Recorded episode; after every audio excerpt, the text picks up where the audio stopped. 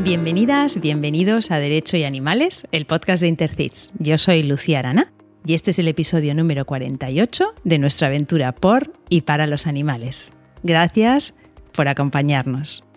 Hoy vamos a hablar de uno de esos productos, y lo digo entre comillas, que se encuentran en las neveras de la inmensa mayoría de hogares y que encierran un inmenso sufrimiento, los huevos y las millones de gallinas que son explotadas a diario para obtenerlos.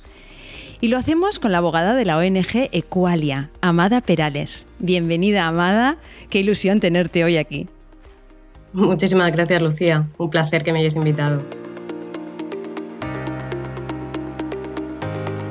Tienes 27 años y naciste en Cartagena, en el seno, como tú misma dices, de una familia humana y no humana. Estudiaste Derecho en la Universidad de Valencia y realizaste el máster en Abogacía.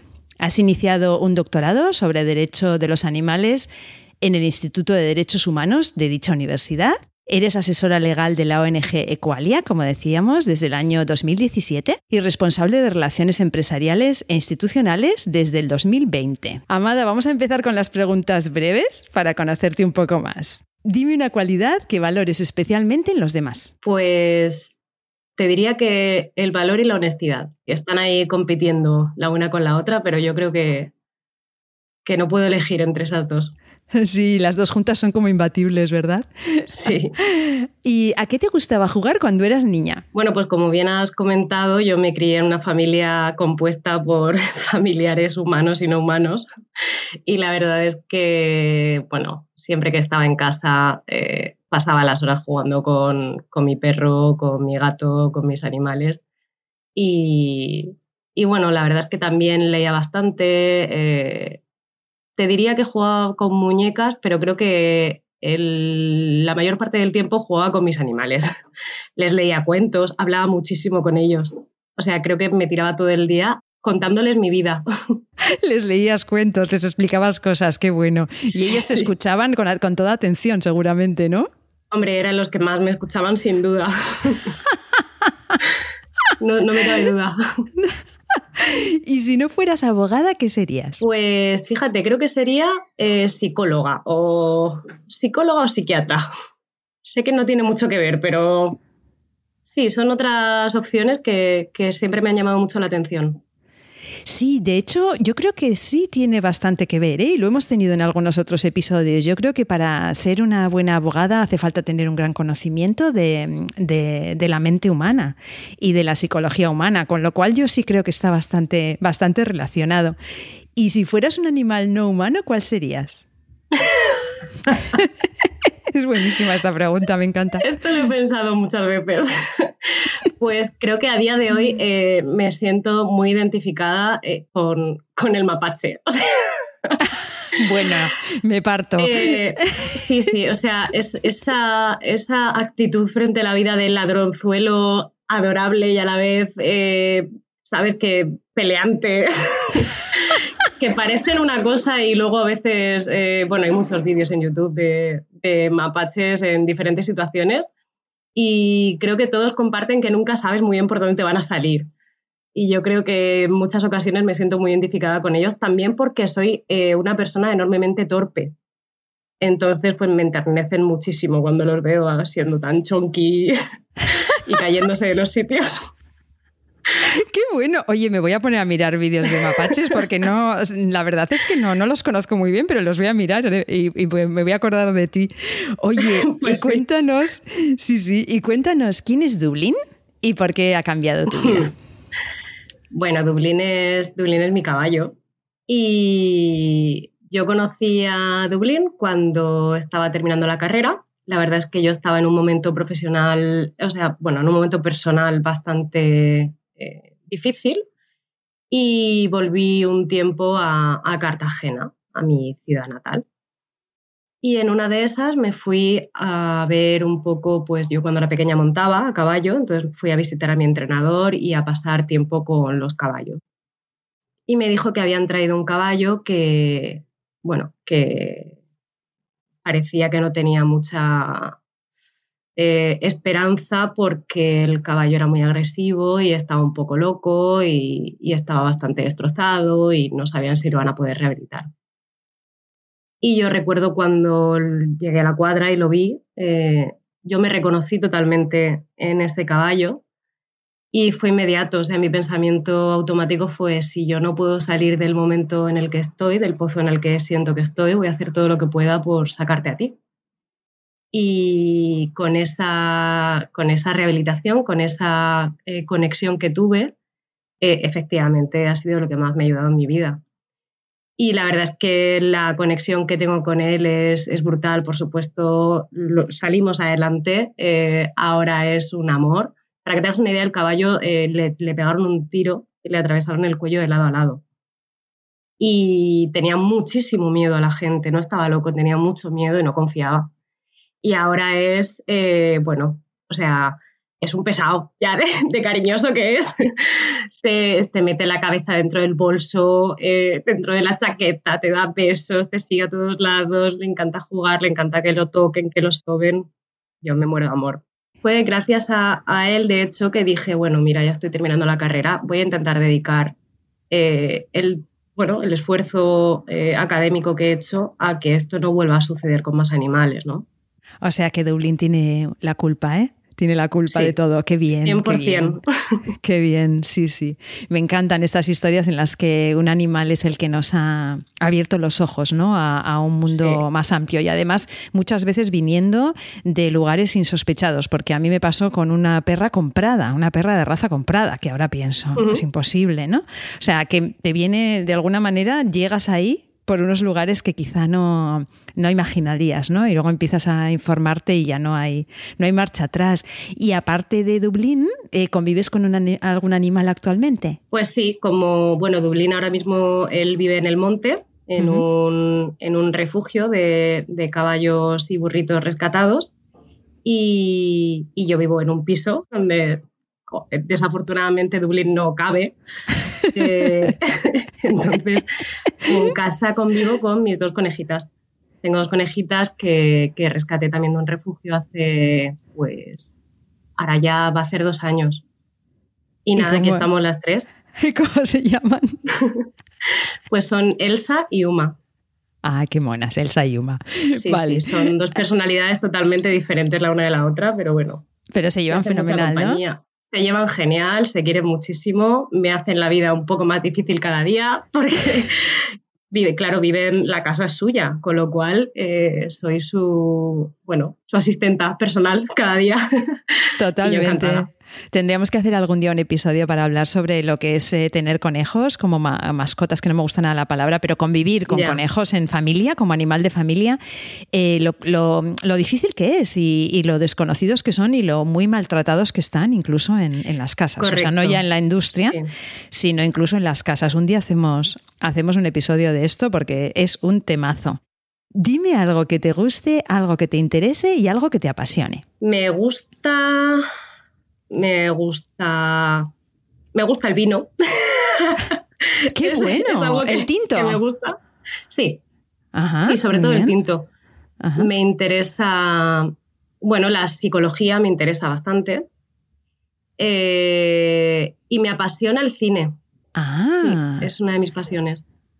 Vale, ¿y vas a las salas? ¿Sigues yendo o has vuelto a ir después de la, de la pandemia o, la estás, viendo a través de filming y así? A ver, es verdad que tengo acceso a las plataformas eh, porque ya te digo que me gusta mucho. Me gusta ir a las salas. Eh, lo que es cierto es que en los últimos tiempos quizá nos hemos acostumbrado un poco más a otros formatos. Y también te tengo que decir que en casa tengo un proyector y una pantalla de, para proyectar, con lo cual, bueno, tengo como mi pequeño cine en casa y, es un gusto. Qué bueno, qué gusto, desde luego. da envidia, yo que lo veo en el iPad. Oye, dime un lugar en el mundo en el que te gustaría vivir, aunque fuera por una temporada. Islandia. Lo tengo qué claro. Frío, amada, no me digas. Es que me gusta mucho el frío. Soy, soy una persona que, pese a haber nacido en Cartagena, yo creo que tengo algún gen vikingo o algo de eso, porque me encanta el frío y de hecho el, verano me sienta bastante mal. Eh, yo con el calor lo paso mal, entonces cuando llega esta época yo me pongo muy contenta. Vale, o sea que claro, el mapache con esa piel está súper a gusto en Islandia. Pues ya estoy viendo el mapache dando vueltas por allí, muy bien. Ahora ya todo me ha cuadrado totalmente. Oye, ¿y Amada, escuchas podcast? Pues sí, me gusta escuchar. La verdad es que no escucho de muchos. He empezado ahora, recientemente, eh, sobre todo con el tema del teletrabajo, porque un poco facilita el sentirte en contacto con, la humanidad. Eh, y pasamos tantas horas delante del ordenador. Eh, yo personalmente en casa, es verdad que están las conejis, pero a veces echo de menos que me hablen. El día que me hablen las conejas me voy a llevar un susto y una alegría a la vez. Pero sí, eh, hay un podcast en concreto que estoy escuchando últimamente, porque también soy un poco eh, friki de estas cosas, que me gusta mucho, que se llama eh, El Colegio Invisible. Ay, no había oído hablar de él para nada. ¿De qué va? Sin hacer spoilers. El Colegio Invisible, sí, sí, No, no, es de, es de Onda Cero. Creo, a ver si la estoy liando, pero yo diría que es de Onda Cero. Em, y bueno, es de un poco experiencia. Hablan de temas de terror y no siempre son de terror, muchas veces son misterios históricos y tal. Y bueno, es muy entretenido, a mí me parece ameno. Desde luego no te duermes. Vale, vale, no, no te duermes ni, dos horas más tarde tampoco. No, no, no, este no, no será, no será para mí, pero lo pondremos en las notas del programa. Oye, y no, y bueno, esta, esta pregunta para ti obligatoria, ¿cuál es la última serie o peli que has visto? Recomiéndanosla. Bueno, estoy muy, muy on fire con Succession, que es la serie de, HBO. Eh, acaban de sacar una tercera temporada y me parece que, ya he leído un par de noticias sobre ella que también le dan muy buena puntuación los críticos y tal. Y yo la verdad es que eh, soy adicta. Antes de entrar a hablar del caso, ¿no? del caso del episodio, quiero que nos cuentes qué es Equalia y en qué consiste vuestro trabajo. Vale, bueno, Equalia es una organización sin ánimo de lucro, no gubernamental, que nace un poco con la idea de em, bueno, participar del cambio de los estándares de sostenibilidad y bienestar animal relacionados con la producción de alimentos en España. Entonces, bueno, somos eh, un equipo bastante multidisciplinar. Eh, tenemos desde sociólogos, abogados, eh, politólogos, hasta gente que está formada en artes escénicas, periodismo.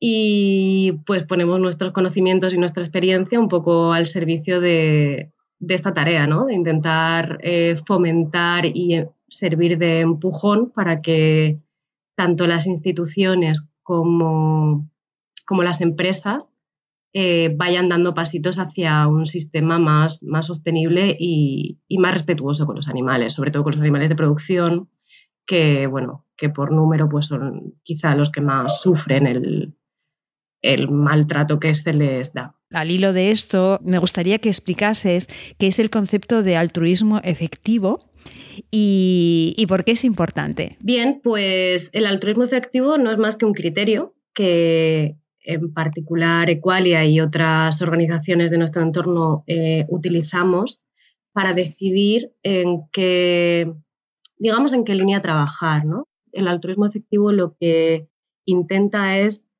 determinar dónde poner el foco para que con los mínimos recursos se pueda conseguir un mayor impacto. Y nosotros en particular, por este motivo, eh, lo que hacemos es estudiar eh, a qué especies en España, en el contexto de la industria de los alimentos en España, bueno, pues a qué especies afecta por número de individuos eh, las prácticas mejorables de la industria. Vale, y en base a esa efectividad, digamos, decidís si hacéis una campaña o hacéis otra campaña o atacáis de alguna manera por un lado o atacáis por otro. Eso es, eso es. Claro, cuando nosotros decidimos, por ejemplo, empezar a elaborar eh, o a proponer un cambio a sistemas alternativos a las jaulas en la cría de gallina ponedora, Em, no lo hacemos porque las gallinas eh, nos gusten más que los conejos o que los caballos o que los perros. Lo hacemos porque consideramos que con las herramientas que tenemos hoy en día y en base al número de gallinas que todos los días sufren unas condiciones eh, de un cuestionable bienestar animal, por decirlo de alguna manera, en las explotaciones avícolas de España, pues eh, en principio tenemos que centrarnos en, mejorar estas condiciones y una vez que eso se haya conseguido, pues pasaremos al siguiente asunto de la lista por, ya te digo, por número de vidas a las que podamos impactar. Claro, es, muy importante. Eh, es muy importante, me parece muy interesante además ver un poco lo que hay detrás, ¿no? Porque a veces lo que ocurre es que se nos tacha en algunos, en algunos casos de bienestaristas o de quedarnos con cosas un poco eh, pequeños pasos, ¿no? Pero es que los pequeños pasos son los que nos van a llegar a los grandes, los van a llevar a los grandes pasos, ¿no? Entonces, me parece, me parece muy interesante esto y además saber muy bien en qué sociedad te estás moviendo y, que, y hasta qué punto está la sociedad preparada para dar según qué pasos. Porque claro, tú puedes ir al paso más grande, pero es que tu, sociedad no te acompaña. Entonces podemos ser muy, ¿no? muy vanguardistas, pero si la sociedad no está preparada para dar ese paso, no, no lo va a dar. Vamos con el caso de hoy, Amada. A mí eh, esto de, los huevos es que yo tengo un poco como de trauma, porque en mi familia el tema del huevo es como que eh, mi madre, por ejemplo, le llamaba un huevito, que era como una forma de hacer que pareciese algo inofensivo en mi casa se decía, eh, ¿quieres pescadito o quieres huevito? Y, a mí me parece muy interesante cómo llamamos a las cosas, porque, mm, ¿no? O sea, al final... Eh, es, un, es un. Es que no quiero decir producto, que, que esconde tantísimo horror, ¿no? Entonces, en una de las investigaciones que realizáis, que realiza Equalia, obtenéis unas imágenes atroces de una explotación avícola. Entonces, cuéntanos, ¿dónde se encuentra la explotación? ¿Qué se veía en las imágenes? Pues mira, la explotación se, se encuentra, a día de hoy todavía se encuentra en Tielmes, en el municipio de Tielmes, en Madrid. Eh, ¿Qué se veía en ellas? Pues gallinas que vivían hacinadas eh, entre unos niveles altísimos de suciedad, de mugre, de ácaros, eh, gusanos, cadáveres de otras gallinas en descomposición, gallinas enfermas con prolapsos, estos bichitos, bueno, campando a sus anchas entre animales y huevos, huevos que van a ser para el consumo humano. En fin, bueno, una imagen bastante desagradable. Eh, ¿Cuál es el siguiente paso que dais una vez que tenéis constancia de esta situación? Vale, verificamos eh, básicamente que los datos que, tenemos corresponden con la explotación, eh, o sea, que esas imágenes corresponden a esa explotación en concreto en las fechas que, de las que disponemos y que básicamente que los datos son correctos analizo si dentro de las imágenes eh, se ven eh, indicios de algún posible delito. Siempre o casi siempre se da el caso. Entonces procedemos a, poner la denuncia eh, contra la explotación y en, ese, en este caso en concreto, después de denunciar la explotación, nos pusimos inmediatamente en contacto con una gran distribuidora, un supermercado, que bueno, sabíamos que vendía huevos de un intermediario que trabajaba con la granja para reunirnos con ellos y hablarles del tema. Y, fuimos ignorados y esto se repitió durante varios meses. Entonces procedimos a informarles de que teníamos conocimiento y pruebas de que esta explotación trabajaba con uno de sus proveedores y que próximamente íbamos a publicar un reportaje con las imágenes recibidas y la relación con su empresa. Y obviamente les emplazábamos a una reunión. O sea, vosotros lo que hacéis es primero chequear que las imágenes son de dónde son y que son reales, después poner la denuncia a la, granja en concreto que está cometiendo el delito o las infracciones administrativas o lo que sea, y luego poneros en contacto con el supermercado grande, la cadena, que es la que compra ese producto y la que lo lleva al cliente final. ¿no? De, alguna manera. Entonces, nos dices que la primera reacción de la cadena de supermercados es ignoraros. ¿Por qué crees que es esto? Bueno, eh, pues obviamente porque no debe de existir una conciencia eh, demasiado profunda o por lo menos no hay una conciencia uniforme corporativa eh, sobre el bienestar animal, porque está claro que si se les, se les insiste en intentar reunirnos con ellos para un tema que en principio parece tan importante, y la respuesta es ignorarnos será porque ellos no consideran que sea tan importante, ¿no? Eso es al menos lo que podemos eh, entender de esa reacción. Y luego yo creo que porque también por la estructura de, algunos, de algunas empresas, em, pues simplemente se van pasando la pelota unos a otros y al final nadie responde. Sí, eso es, muy interesante lo que dices, porque yo trabajé en una gran superficie un tiempo y lo que ocurre es que algunas veces las cosas van pasando a diferentes instancias de alguna manera y se quedan en una de las mesas, un poco como hmm. mm, no sabemos qué hacer con esto, no hacemos nada, ¿no? Que es un, un, tipo de reacción además a veces muy humana, ¿no? Cuando no sé qué hacer, no hago nada y a ver si con un poco de suerte, dejando pasar el tiempo, bueno, mm, hay incluso políticos que trabajan así, ¿no? Vamos a dejar pasar el tiempo igual en algún momento la historia desaparece, ¿no? De, aquí, del panorama. Eh, finalmente, os llega la primera respuesta de la empresa. ¿Y verdad? ¿Y qué, decía? Bueno, pues sí, efectivamente, después de, avisarles de que nosotros seguíamos con, nuestra campaña informativa para, para, informar al consumidor de que bueno, esto había sucedido, que habíamos puesto la denuncia y que tenía relación con esta empresa, eh, recibimos una respuesta por fin y esa respuesta es básicamente eh, una serie de acusaciones eh, de amenazas, extorsiones y chantaje por nuestra parte,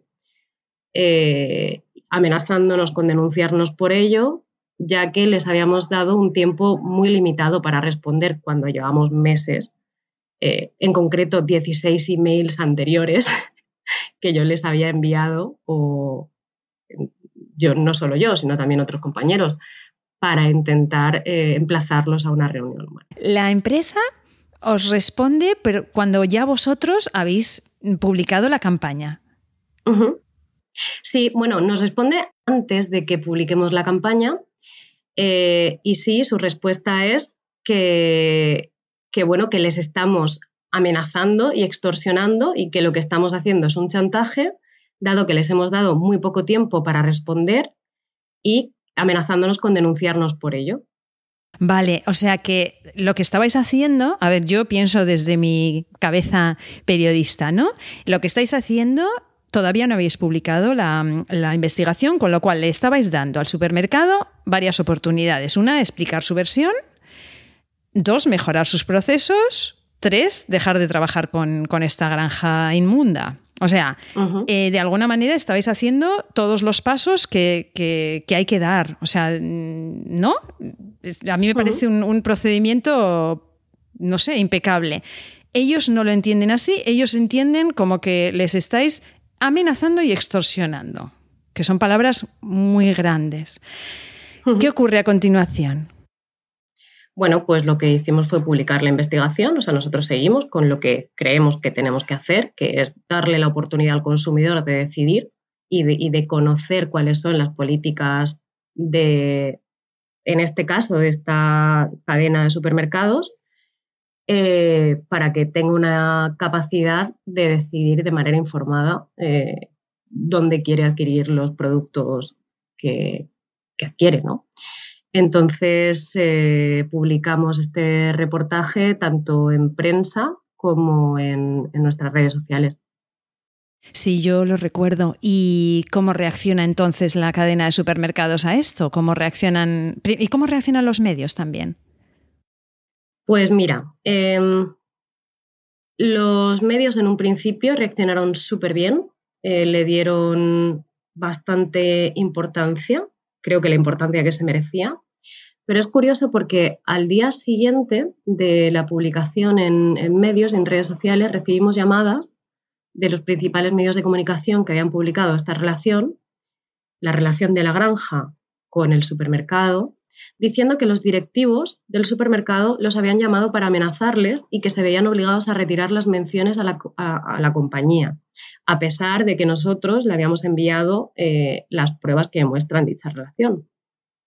Y ahí comenzó eh, una larga lista de amenazas legales vía burofax de, bueno, pues de todos los colores y formas. Eh, la empresa nos amenazó con denunciarnos por coacciones, por amenazas, por extorsión, por chantaje y, una serie de, títulos penales que, bueno, yo intenté exponer en cada respuesta o digamos intente deconstruir en cada respuesta, intentando sugerirles pues, que se interesasen primero por conocer en qué consiste cada uno de, esos delitos y que comprobasen si hay un solo elemento que coincidiera ¿no? con, con, las acciones que nos estaban adjudicando. Eh, llegaron incluso em, directivos de esta empresa a citarse con una compañera mía, que era totalmente nueva en la ONG, que se había incorporado con, digamos, este asunto ya iniciado eh, y que solo quería apaciguar un poco los ánimos. Se citaron con ella en Barcelona diciéndole que iban a tratar el tema del compromiso y que, bueno, que el objetivo era acercar posturas, ¿no? Eh, de esto último, de hecho, eh, creo que lo hablaron por email o por WhatsApp. El caso es que tenemos, o sea, está, está, por escrito. Entonces mi compañera pues se encontró con estos dos señores, uno de los cuales ni se le había presentado ni sabía quién era, que básicamente pues durante casi dos horas se dedicaron a amedrentarla para que retirásemos todas nuestras afirmaciones y poco menos que amenazarla, después de decirle que bajo ningún concepto habían quedado para acercar posturas, ni mucho menos para dialogar. Y, repito, lo teníamos por escrito. Eh, finalmente, varios miembros de la organización recibimos una citación para declarar como querellados por, al final, injurias y calumnias, aunque en el cuerpo de su querella dejan caer también en varias ocasiones la palabra amenazas o amenazar, entiendo que como elemento ornamental. Y bueno, he de decir que entre los querellados se encuentra también mi compañera, o sea, que hicieron, eh, al final materializaron su, amenaza hacia ella.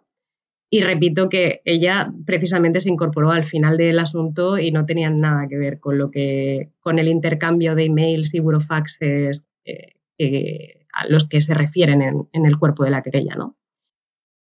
No sé si nos puedes contar en qué punto se encuentra entonces la querella en este momento, si nos puedes dar más detalles del proceso o, no.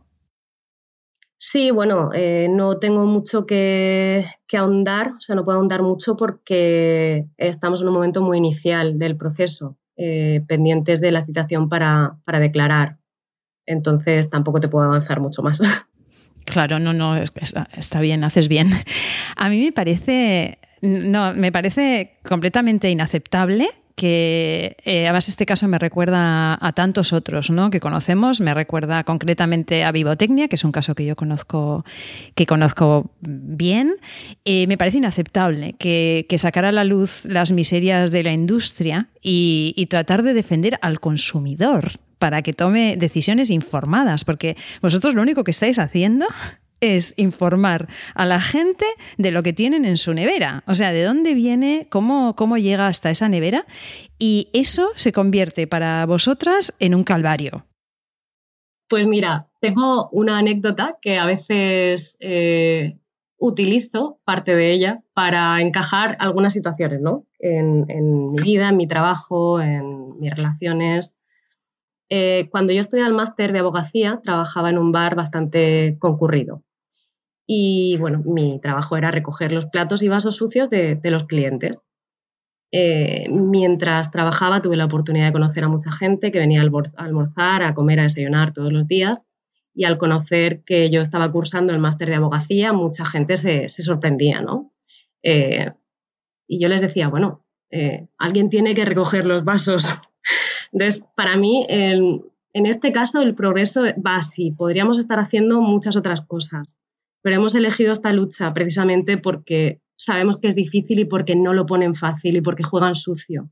Y eso conlleva aceptar que seremos el blanco de pugnas injustas porque estamos atacando los privilegios de una industria muy poderosa y muy reacia a cambiar. Pero es que nosotros elegimos eh, ser eh, este, digamos, e, ser estas luchadoras, ¿no? Eh, pelear esos privilegios, ganar esas pugnas, sentar precedentes y que quienes vengan detrás lo tengan más fácil, que esté más limpio.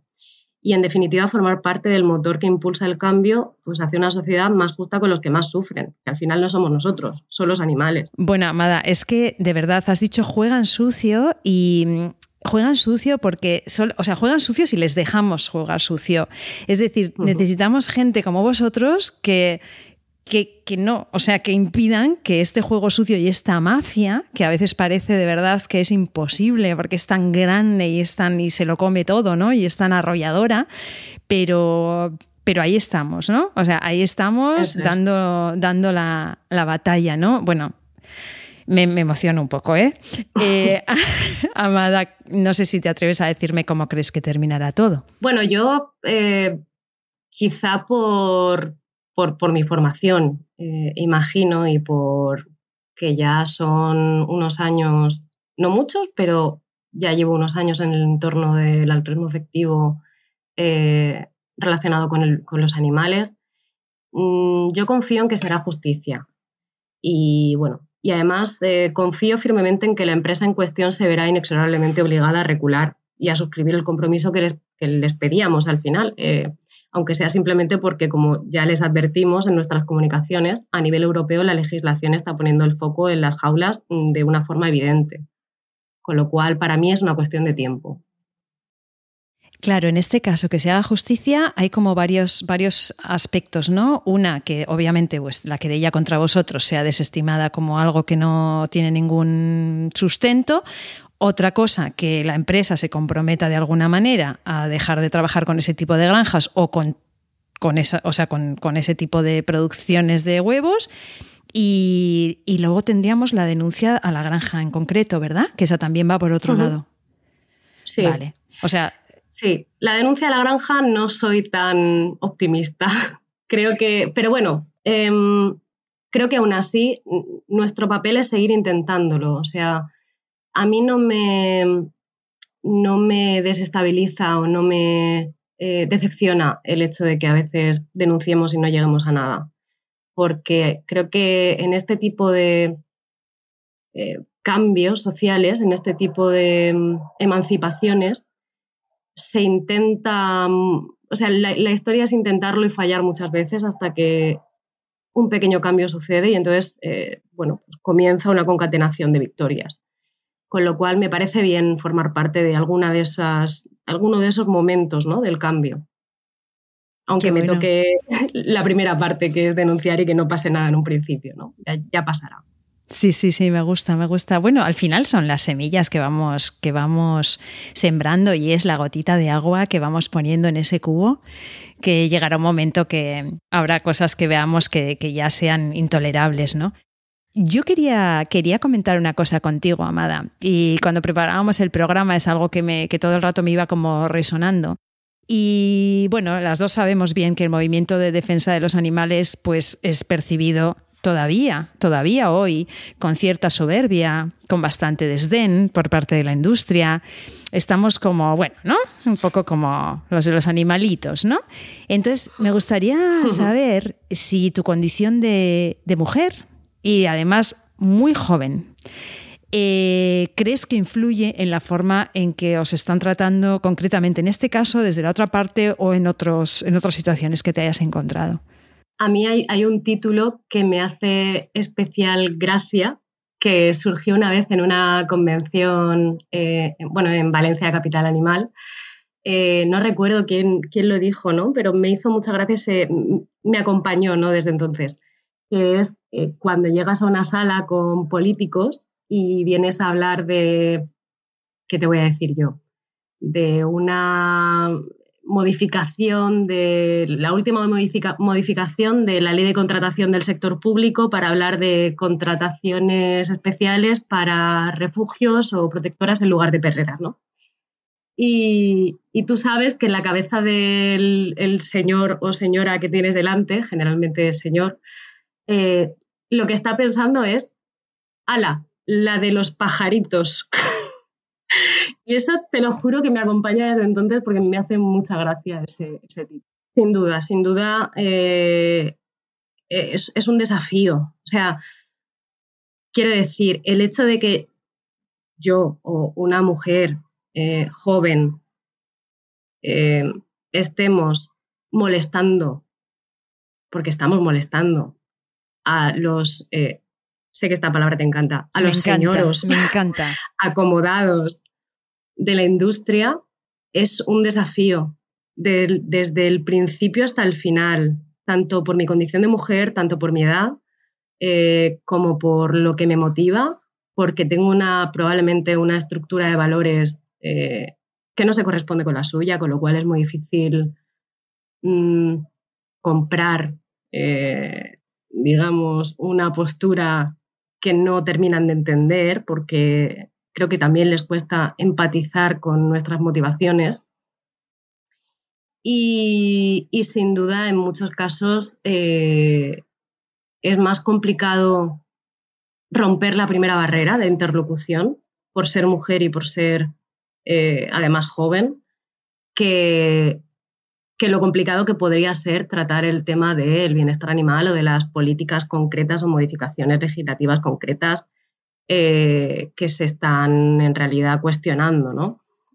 Yo tengo claro que en este caso del que estamos hablando en concreto, de esta empresa de supermercados, hay una gran parte que se debe a que el señor con el que yo hablaba eh, se lo tomó como un pulso. El mero hecho de que yo fuera tan insistente y no me achantase y no cediese a sus amenazas y además le contestase y argumentase con conocimiento jurídico sobre por qué lo que me estaban achacando era un sin Dios, yo creo que eso, eh, fíjate, en vez de aprovecharlo para quizá aprender y mejorar su empresa, eh, lo más estúpido que pudo hacer fue tomárselo como una afrenta a su ego pero a veces el ego es lo que, bueno, suele ser lo que nos impide crecer ¿no? y mejorar.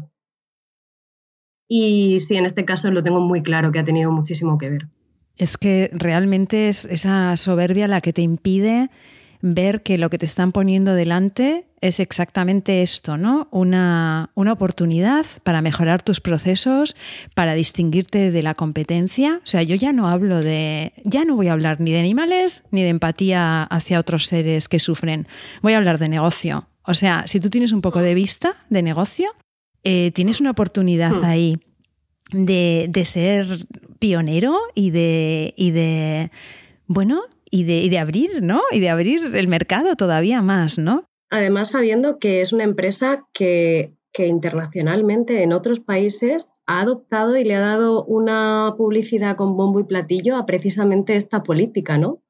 Entonces es porque, porque los consumidores españoles merecemos menos eh, que los consumidores de otros países, porque vuestra propia empresa sí considera una buena noticia esto en otro país y en España no sois capaces de ver que también puede ser algo que os beneficie incluso económicamente, incluso como rasgo diferenciador de la marca. Totalmente, muy interesante. No vamos a decir el nombre de la cadena de supermercados, ¿verdad? Vamos a mantenerlo eh, por ahora, no vamos a decirlo, pero ya me imagino que, en su país, desde luego, la cosa es bien diferente porque ahí eh, el tema de la protección animal está en, otra, en otro nivel y en otra dimensión. O sea, la gente ya hay muchas cosas que directamente no le va a tolerar a una empresa. O sea, no se lo va a tolerar porque para eso está la competencia que, mira, es más respetuosa con los animales y me voy a ella, ¿no?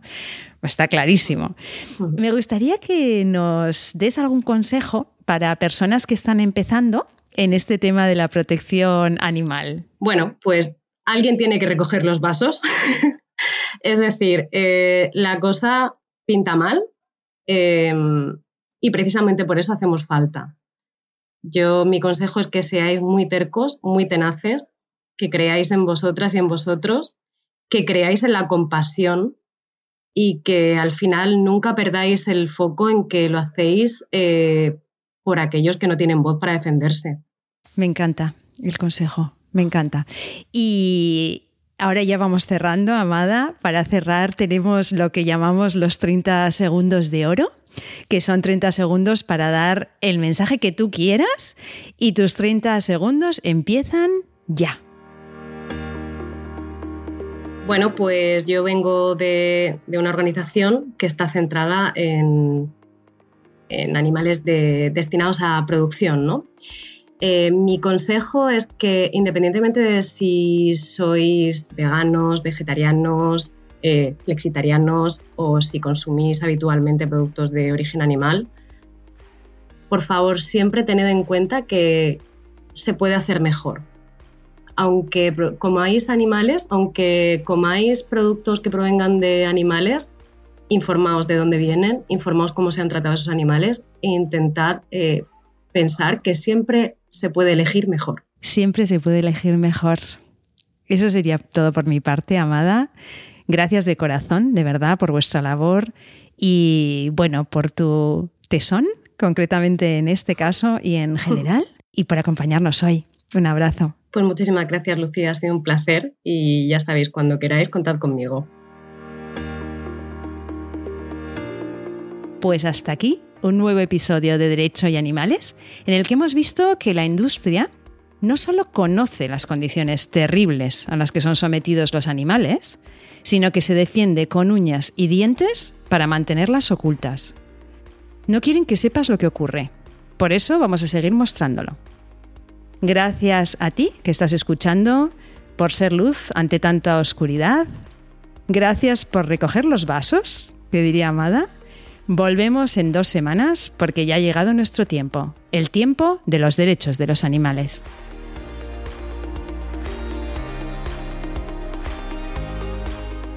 Nación Podcast te agradece haber elegido este podcast.